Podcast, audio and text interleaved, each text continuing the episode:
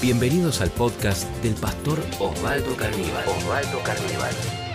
Yo le puse por título ¿Cómo tener buena suerte?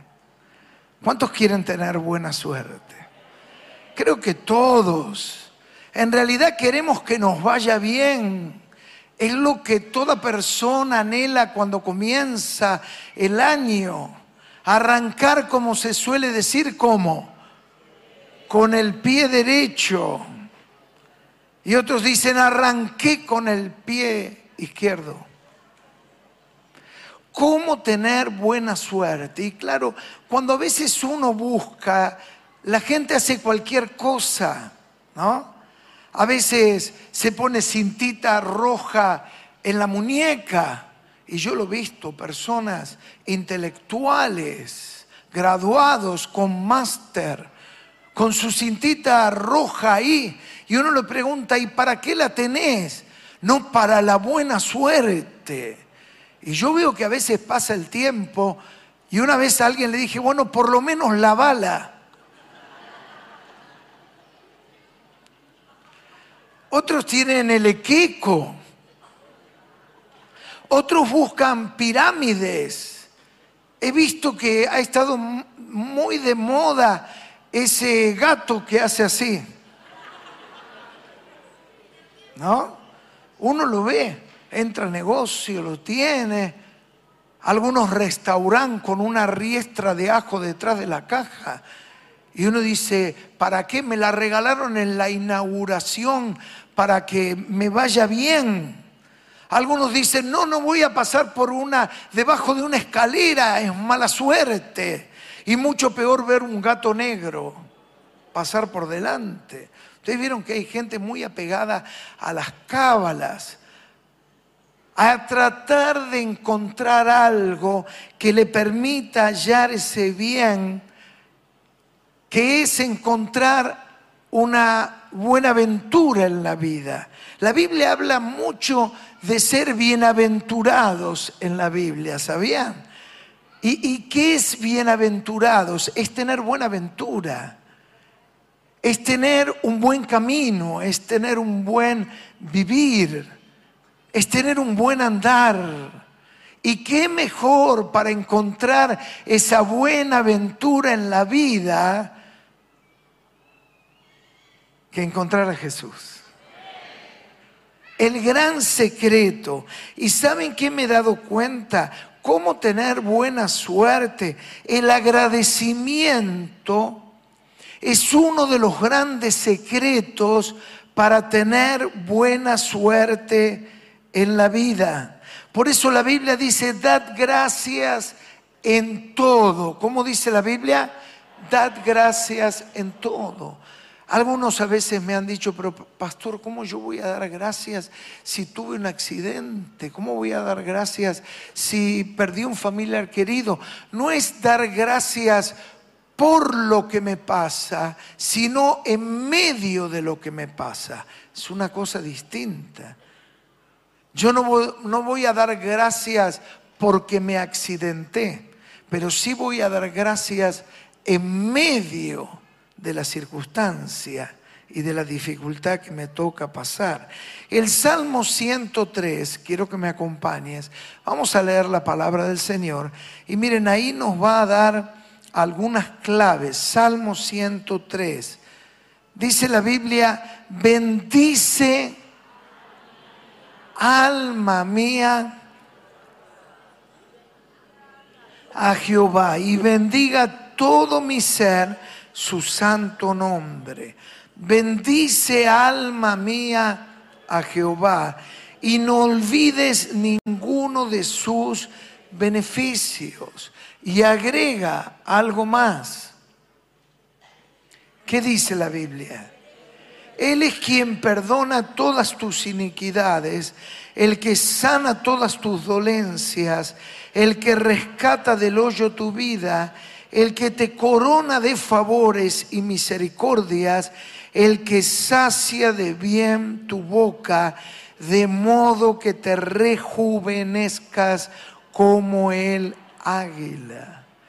Mira, la bendición del Señor es tan grande que te hace hasta un lifting. Dice que te vas a rejuvenecer como el águila. Algunos te van a decir, vos cada vez se te ve más joven. Es el Señor. Amén. Es el lifting espiritual que te hace el Señor Jesús. Pero el Salmo 103.1 dice, bendice alma mía al Señor, a Jehová, bendice alma mía. Está conjugado de manera imperativa. Es decir, es un tiempo de verbo que hoy en día no se usa porque lo usaban los monarcas, los reyes, como antes te decía, es un modo imperativo que obliga a la voluntad del otro. Pero David se obliga a sí mismo, porque hay momentos que uno está bajoneado. ¿A cuántos le pasa a veces estar medio caído? A veces el alma se te cae con una mala noticia. A veces frente a los escenarios, frente a lo que te pasa, a lo que te toca vivir, uno dice, ¿cómo puede ser posible?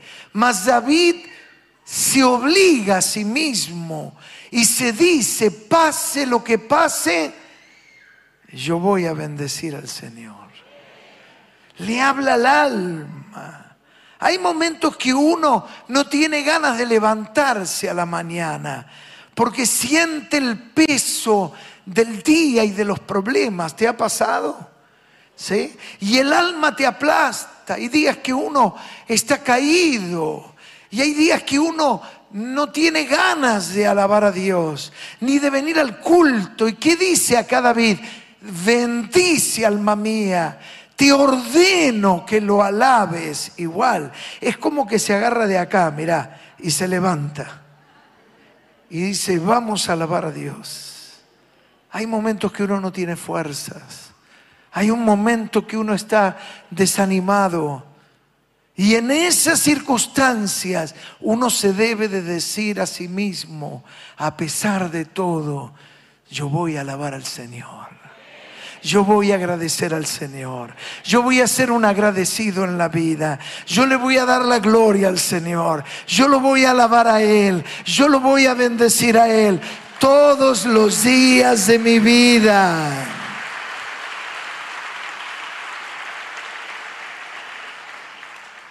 Bendice alma mía al Señor.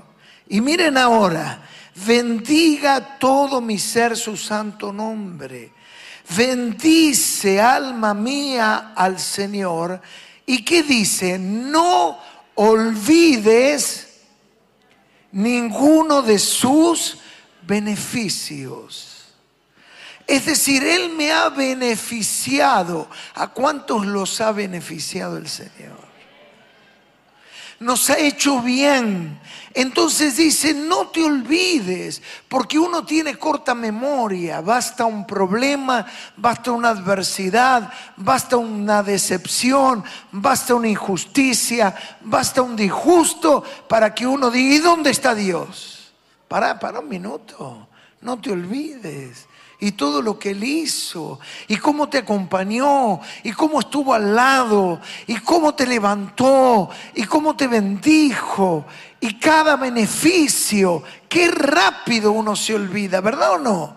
Y uno rápidamente es como que ya no creo más, ya no puedo seguir adelante. Y entonces, ¿qué hace David? Le para el carro al alma y le dice, para hasta acá llegás no te vas a olvidar que Dios ha sido bueno contigo. Y qué bueno es llegar a este momento de la vida, a este momento del año, para hacer un alto y decir, no me voy a olvidar de ninguno de sus beneficios. ¿Cuántos lo pueden decir? No me voy a olvidar de ninguno de sus beneficios. Cerrá los ojos y decítelo a vos mismo. No me voy a olvidar de ninguno de sus beneficios. No me voy a olvidar de ninguna de sus bendiciones. ¿Dónde estaría? ¿Qué hubiera pasado? Mira, alguien dijo que el agradecimiento es la memoria del corazón. El agradecimiento es la memoria del corazón. Quiere decir que el que no agradece, el corazón no tiene memoria. ¿Cómo te podés olvidar? ¿Cómo podés ser tan ingrato? ¿Cómo no podés recordar lo que Dios te ha hecho? Y digamos dos cosas. La primera es, la gratitud es un síntoma de madurez. La gratitud es un síntoma de madurez. La gratitud muestra un corazón en paz. ¿Un corazón como? En paz. No hay reclamos, no hay pases de factura. ¿Qué son los pases de factura? Ah, porque vos, porque aquel, porque un día, porque mi tío, porque mi papá, porque mi mamá, porque este, porque el otro, porque mi jefe, porque aquel. El alma agradecida es un alma en paz. Es por eso que la gratitud es un síntoma de madurez. Hay personas que no agradecen porque creen que todo lo merecen. La persona que no sabe agradecer en la vida es que se cree que todo lo que tiene es fruto de su propio esfuerzo. Por eso ayer explicábamos que la ingratitud es una forma de ateísmo. Porque yo saco a Dios, porque yo lo corro a Dios. Compartíamos una frase de Karl Marx. De alguna manera el gran expositor del ateísmo. Y él decía, si yo le debo algo a alguien, pierdo mi derecho de independencia. No soy totalmente libre si yo dependo de alguien.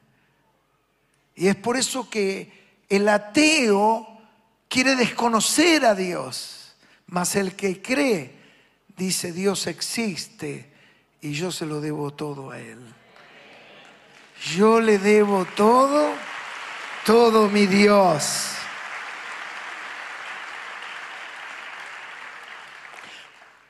Mira esta frase que leía, cuando bebas, recordá siempre la fuente. Es decir, cuando en la vida tengas la oportunidad de beber, de ser bendecido, de ser ayudado, de ser gratificado, recordá quién te ayudó. Recordá de dónde vino eso. Tené memoria. Y qué importante es, porque esto construye un corazón sano. Es tan importante tener siempre presente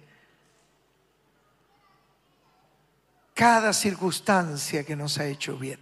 Hay una historia que quiero que leamos en Lucas 17, 11 Vamos a la Biblia, es un poquito larga, pero vale la pena porque a mí me, impactó mucho. Lucas 17, 11. Dice la Biblia, yendo Jesús a Jerusalén, pasaba entre Samaria y Galilea,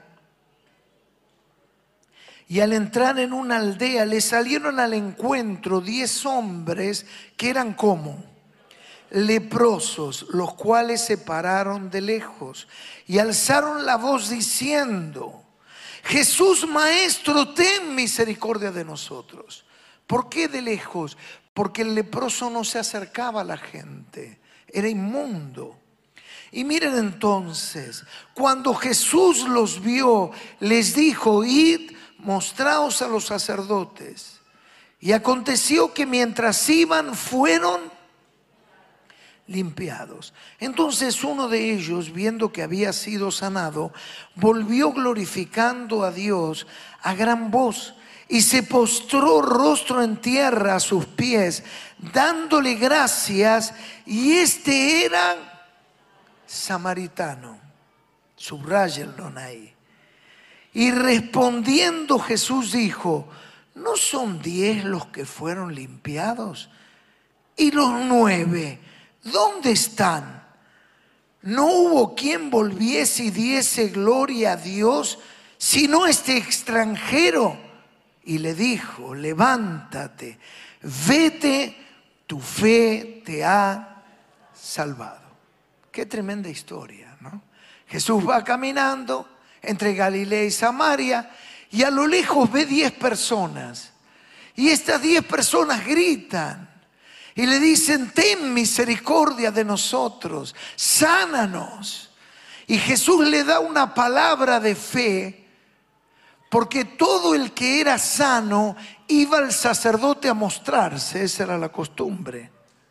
Y entonces le dice, vayan al sacerdote. Y mientras van de camino, ¿qué es lo que pasa? La lepra se va y quedan limpios, eran sanos. Pero este aquí que de los diez regresan cuántos? Uno solo.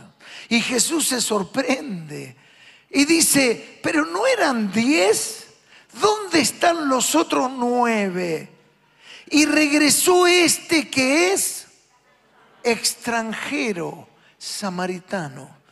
Porque los judíos y los samaritanos, aunque venían de una misma raíz,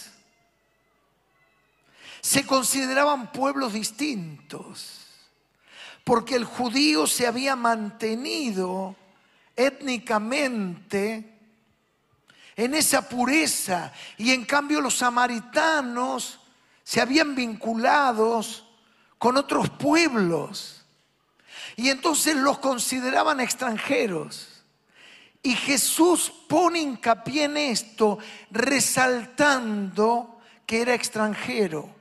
Piensen ustedes por qué. Porque en realidad aquel de quien nada se esperaba vino a agradecer. Y los judíos, los otros nueve, que eran religiosos, que conocían de la fe, que tenían la revelación del Señor, se olvidaron por completo. Y vino aquel de quien no se esperaba nada. Es decir, acá cuando yo lo leí me impactó tanto porque nada más vino el 10%, uno de 10. Es decir, que la tendencia natural dentro de nosotros nos lleva a ser personas como. En la historia de la Biblia, ¿qué, qué evaluación podemos sacar? Hay una tendencia a ser agradecido o desagradecido. Desagradecido, porque vino uno y vino el que no se esperaba. Es decir, esto es parte de nuestra naturaleza carnal, humana, y tenemos que luchar. Por eso parte de la suerte en la vida, la suerte se construye. ¿Hola? La suerte se construye. Y el agradecimiento, como vamos a ver, es la madre de todas las virtudes. Si vos querés descubrir la madre que da luz todas las virtudes, la madre es el agradecimiento. Y es una de las cosas que más nos cuesta. Por eso regresó uno solo. Y Jesús lo resalta y dice, pero un momento, ¿no eran diez? ¿Y los otros nueve qué pasó? Se olvidaron por completo de Dios, ¿no? Se olvidaron del milagro. Por eso qué bueno que en esta noche nosotros estemos aquí para decir gracias, gracias, gracias, gracias, gracias, gracias, gracias, gracias Jesús por todo lo que has hecho.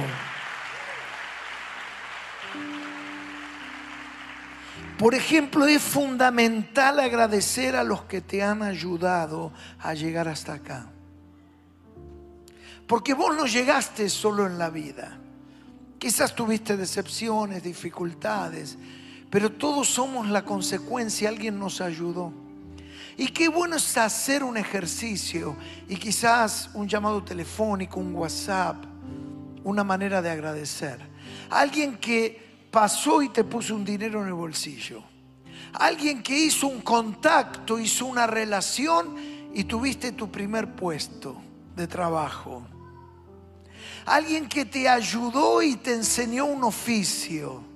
¿Cuántos entienden lo que estoy tratando de decir? ¿Y cuántos sienten que alguien les ha dado una mano? Yo me acuerdo cuando éramos chicos y teníamos que saltar un paredón. Decíamos, me das una mano y poníamos las dos manos así y entonces el otro ponía el pie y lo levantábamos. Y luego no había que olvidarse del último. había que agarrarlo entre dos y ayudarlo a subir. Es decir, alguien en algún momento te dio una mano, te dio una palabra, un llamado telefónico. No tenías dónde dormir no sabías qué hacer de tu vida, estabas confundido, estabas perdido en el camino de la vida, algo que pasó, una circunstancia, pero alguien te ayudó, te prestó una máquina y te dijo, mira, yo tengo dos, ¿por qué no empezás? Te llevó el taller, te enseñó un oficio, te amparó, te dio un plato de comida caliente te ayudó a pagar los estudios. Alguien seguramente en la vida te dio una mano. ¿A cuántos le dieron una mano en la vida? No dejes de ser agradecido. Cada tanto acordate de esa persona y decirle gracias porque un día el que te trajo el Evangelio, el que te predicó la palabra, el que te discipuló, casi digo, el que te aguantó, Porque uno daba vuelta, bueno, pero como es, pero va, va, va. No, pero mira, vení, vamos a orar. Y te discipuló, y te amó, y te abrazó, y te acompañó.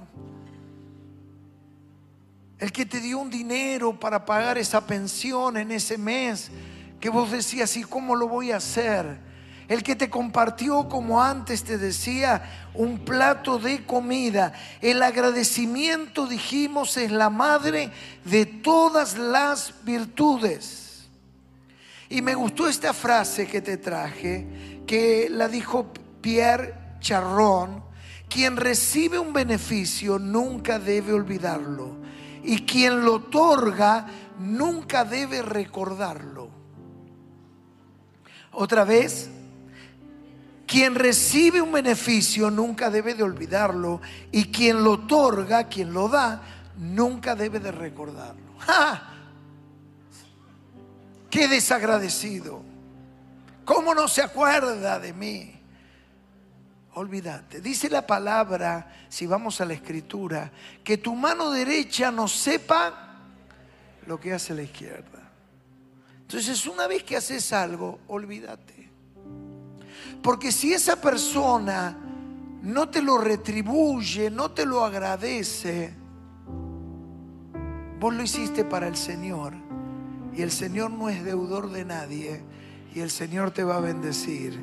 Y el Señor te va a multiplicar. Dice la palabra que ni un vaso de agua quedará sin recompensa. Un vaso de agua lo más elemental. Dice, no importa. Y de repente vos lo viste ahí, jugando la final del mundial, pensar que venía a mi casa. Lo crié de chiquitito, tomaba la leche en casa y míralo ahora. ¿Cuántas veces albergaste a alguien? ¿Cuántas veces cobijaste? ¿Cuántas veces ayudaste? ¿Cuántas veces llevaste a alguien en el auto por años? ¿Cuántas veces? ¿Cuántas veces? Pero no esperen nada, porque el Señor va a saber retribuirte. La gratitud es una actitud, no se trata de cantidades.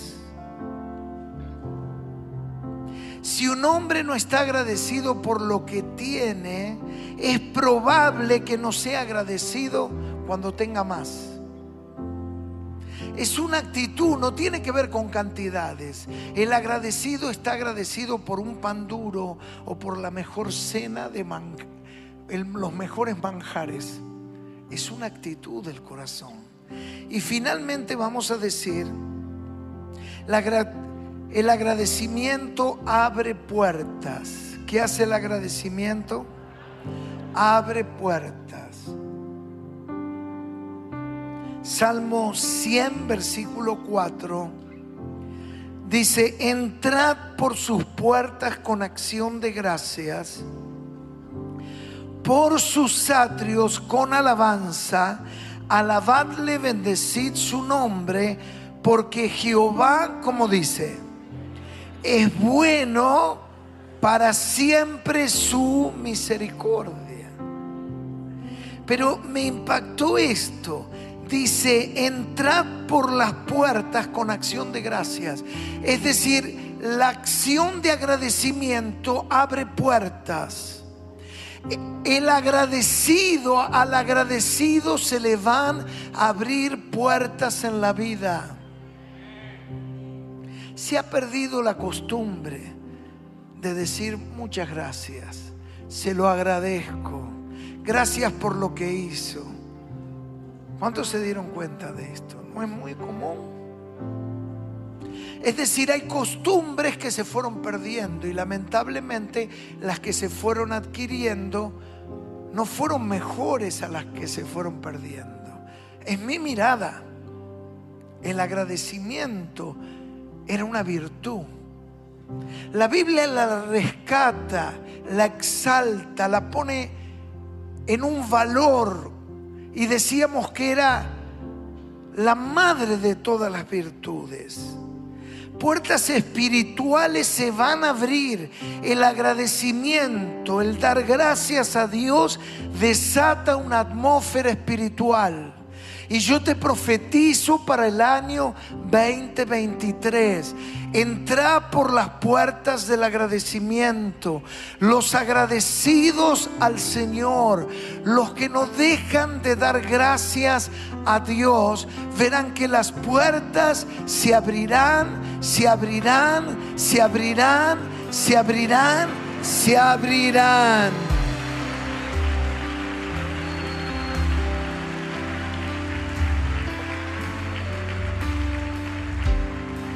El agradecimiento abre puertas en las relaciones interpersonales. Esto es importantísimo. Ustedes saben que el 90% de un negocio son las relaciones y el 10% es lo técnico en sí. Es el producto, es la venta o es la profesión o el servicio que uno da. Porque si te dan un mal servicio, vos tenés otras opciones. Pero cuando te dan un buen servicio, y el agradecimiento es tan importante porque las relaciones se alimentan con el agradecimiento. Las relaciones se alimentan con qué? Con el agradecimiento. Cuando vas a un cliente, cuando te viene un proveedor, cuando terminas un servicio. Si una persona agradecida, si una persona que constantemente dé gracias, y, y, es tan agradable estar en una atmósfera de esa naturaleza, porque el desagradecido camina de la mano de la amargura, pero el agradecido camina de la mano de la paz. En la amargura y en el desagradecimiento no hay paz. Pero en la persona agradecida construye una atmósfera de paz. Para agradecer hay que detenerse y esto marca la diferencia en una cultura que se corre, se corre, se corre y no hay tiempo. Si te hicieron una compra, detenete, escribí un mail y decile lo agradecido que estás. Si tuviste una visita, escribí un WhatsApp, gracias por haber estado ayer conmigo. El agradecimiento es el alimento en las relaciones interpersonales. Y a veces uno tiene que romper la inercia. Y no importa que el otro no lo haga. Pero algo pasa cuando uno comienza. Las personas agradecidas marcan a otros y construyen lazos. Las personas agradecidas siempre están rodeadas de personas. Otra vez, las personas agradecidas siempre están rodeadas de personas, de gente. En cambio, el amargado, el desagradecido, siempre están solos. Y la persona que está rodeada de muchas personas, está rodeada de muchas oportunidades. ¿Rodeada de qué? La gratitud retenida es como envolver un regalo y no darlo. Soltá la gratitud. Compartí. No perdamos la ocasión de expresar el agradecimiento con palabras. Hacelo ahora que podés. Hay gente que a veces se lamenta, ay, si lo tuviera conmigo. Sí, pero ya no está. Hacelo ahora.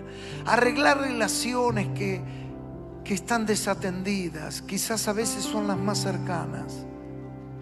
No porque con mi tío me llevo bien. ¿Dónde vive tu tío? En Jujuy. Ah, claro, por eso te llevas bien. Pero con el que uno convive es donde hay mucho roce. Restablecer relaciones, sea agradecido y decilo. Detenete para expresarlo.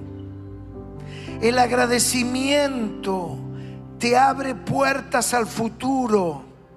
La voz de la fe, oigan esto en el final, no te lo pierdas, no te distraigas. La voz de la fe es el agradecimiento. Si alguien tiene fe, la voz es el agradecimiento.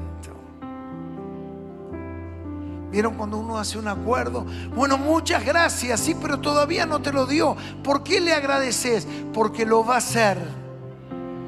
Y vieron con Dios así pasa, Señor, yo te pido y te doy gracias. Dice que nuestras oraciones estén acompañadas con acción de gracias, dice Filipenses. La acción de gracias es la voz de la fe que es el agradecimiento, es una voz profética. Yo creo que viene, yo creo que lo hace, yo creo que abre la puerta, yo creo que viene una bendición, yo creo que vienen días mejores, yo creo que Dios va a obrar.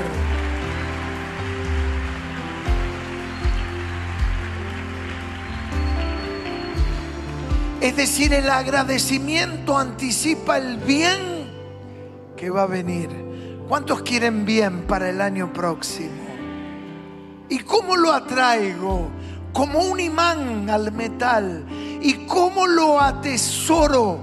Agradeciendo. Gracias Dios, porque el próximo año mi familia va a ser salva. Gracias Dios, porque el año próximo vas a abrir puertas. Gracias Dios Estamos profetizando el año que viene a través del agradecimiento. Hay poder en el agradecimiento. Es decir, Dios lo hará. Agradecer es una expresión de fe por lo que Él hará.